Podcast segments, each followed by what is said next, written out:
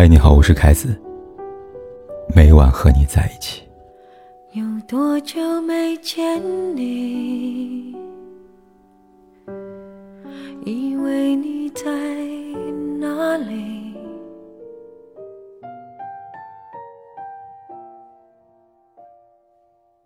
一月十号，演员王凯在微博发了一段文字。他说：“希望陈开颜离开宋运辉以后。”很快了。此时此刻，他化身宋运辉，代替自己饰演的角色，向离了婚的妻子陈开颜送上最后的祝福。至此，这一段由错误开始、由错误展开的婚姻，终于等到属于他的结局。追过《大江大河一》的剧迷都知道，男主角宋运辉天资聪颖，少年老成，意志坚定。在变革浪潮中，他把握机会，利用自己的技术改变人生的轨迹，完美诠释了什么叫做用知识改变命运。事业上遇到各种困难，通过他的勤奋努力，最终能迎刃而解。然而，强大聪明如他，可以很好的解决事业上难题，却无法回避婚姻带来的波折。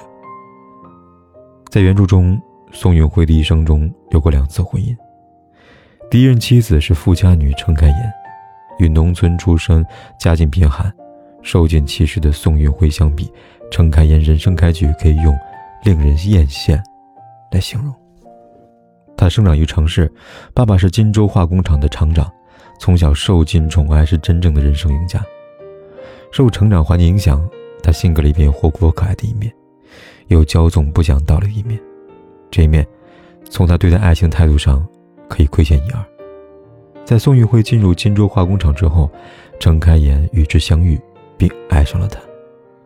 然而，富家女爱上穷小子，穷小子为了迎娶富家女，家人对抗的桥段，并没有如观众期待的一般上演。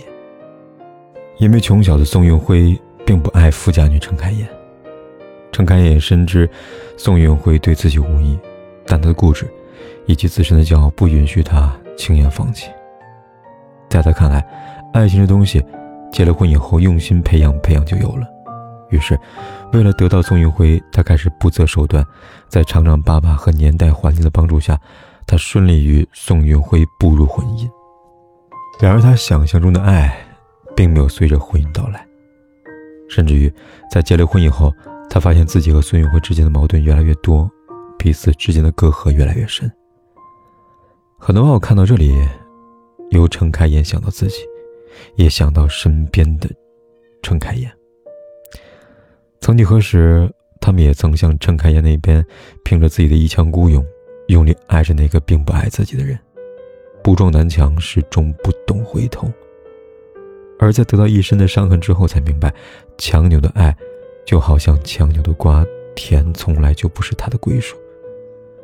陈开颜和宋运辉，又或者是屏幕前的陈开颜和宋运辉的结局。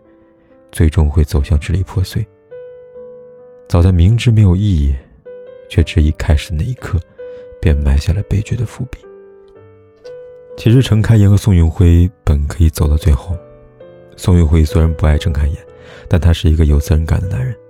既然娶了陈开颜，就会负起一辈子的责任。然而，陈开颜并不珍惜这样的宋运辉，他也没有像他想那般，结了婚以后努力培养爱情。经营婚姻。结婚前，两人之间有着家境的差距，程开颜在前方，宋运辉在后方。婚后，两人之间依旧有着差距，不同的是，宋运辉在前方，程开颜在后方。宋运辉勤奋有毅力，一步一个脚印朝着自己的理想和目标前进。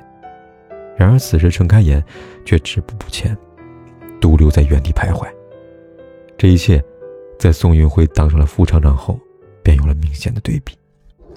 为了避开和程开颜异地分居，宋运辉将程开颜调到了当地的任职。但他没有想到的是，程开颜没有好好利用这个有前途的职位来提升自己，因为有了宋运辉，他开始放纵自己，变得不思进取，没有丝毫事业心可言。而当宋运辉为事业奋斗时，程开颜。又没有全心全意的支持他、理解他，反而将自己的心思放在宋运辉和其他女人的相处上，经常疑神疑鬼，甚至还在私下跑去警告女同事远离宋运辉。除此之外，当陈开元的嫂子以及宋运辉的名义做生意，差点让宋运辉因此以权谋私而坐牢。此时，陈开元不仅没有意识到事情的严重性，还因此指责宋运辉：“我们全家人都是你的累赘，我们全家人加起来都比不上你的工作。”从陈开的一举一动中可以看出来，他和宋运辉不管是事业还是观念上，两个人之间的差距。都在逐渐拉大。分开，这是时间的问题。就像宫崎骏在《千与千寻》里面说的那样，不管前方的路有多苦，只要走的方向正确了，不管多么的崎岖不平，都比站在原地更接近幸福。这个道理，宋云会懂，程开眼却不懂。即使前方道路平坦，方向正确，只要睁开眼没有往前走的心。大哥幸福就永远都不会有遇见的可能。所以在故事的结尾，他跟宋云会说道：“我早就配不上你了。”诗经里写道：“生死契阔，与子成说；执子之手，与子偕老。”一段感情要白头偕老，重点是要携手。想要携手，关键在于步调一致，方向一致。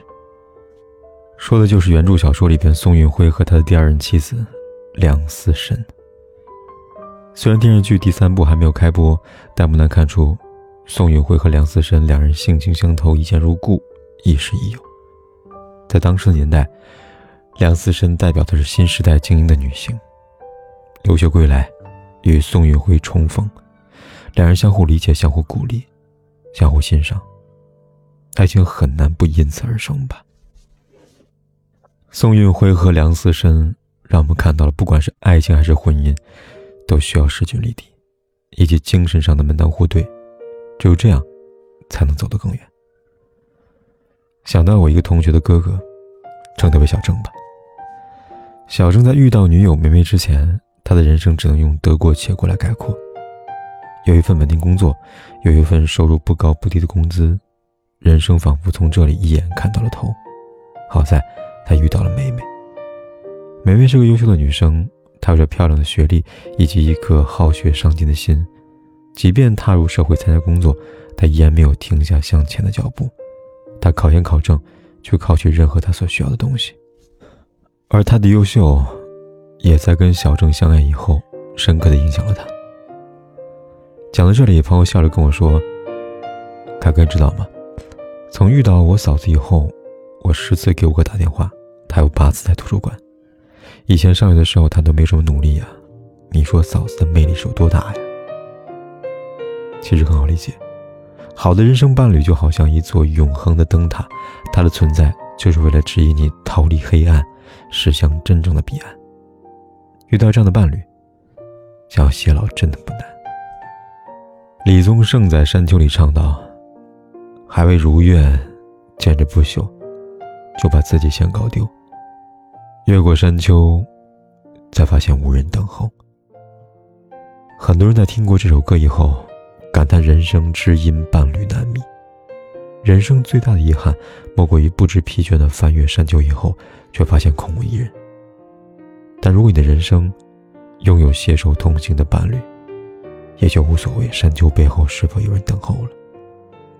因为当你转过头，你就发现那个人就在身边。我们将一起跨越一个又一个山丘，直到白头。我没有刻意隐藏，也无意让你感伤。多少次我们无醉不欢，咒骂人生太短，唏嘘相见恨晚。让女人把妆哭花了也不管，也许我们从未成熟，还没能晓得就快要老了，经历却仍不明白身边的年轻人，给自己随便找个理由，向亲爱的挑逗，命运的。的左右，不自量力的还手，直至死方休。越过山丘，虽然已白了头，喋喋不休，时不我予的哀愁，还未如愿见着不朽，就把自己先搞丢。越过山丘，才发现无人等候。喋喋不休，再也换不回了温柔。为何记不得上一次是谁给的拥抱？在什么时候？什么时候？什么时候？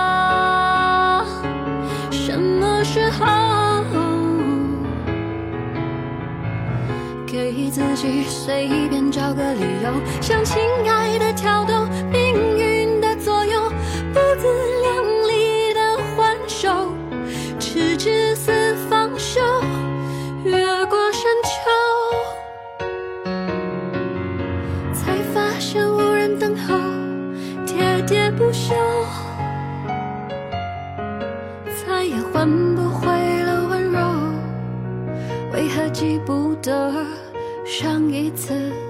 是谁给的拥抱？在什么时候？不管天有多黑，夜有多晚，我都在这里等着，跟你说一声晚安。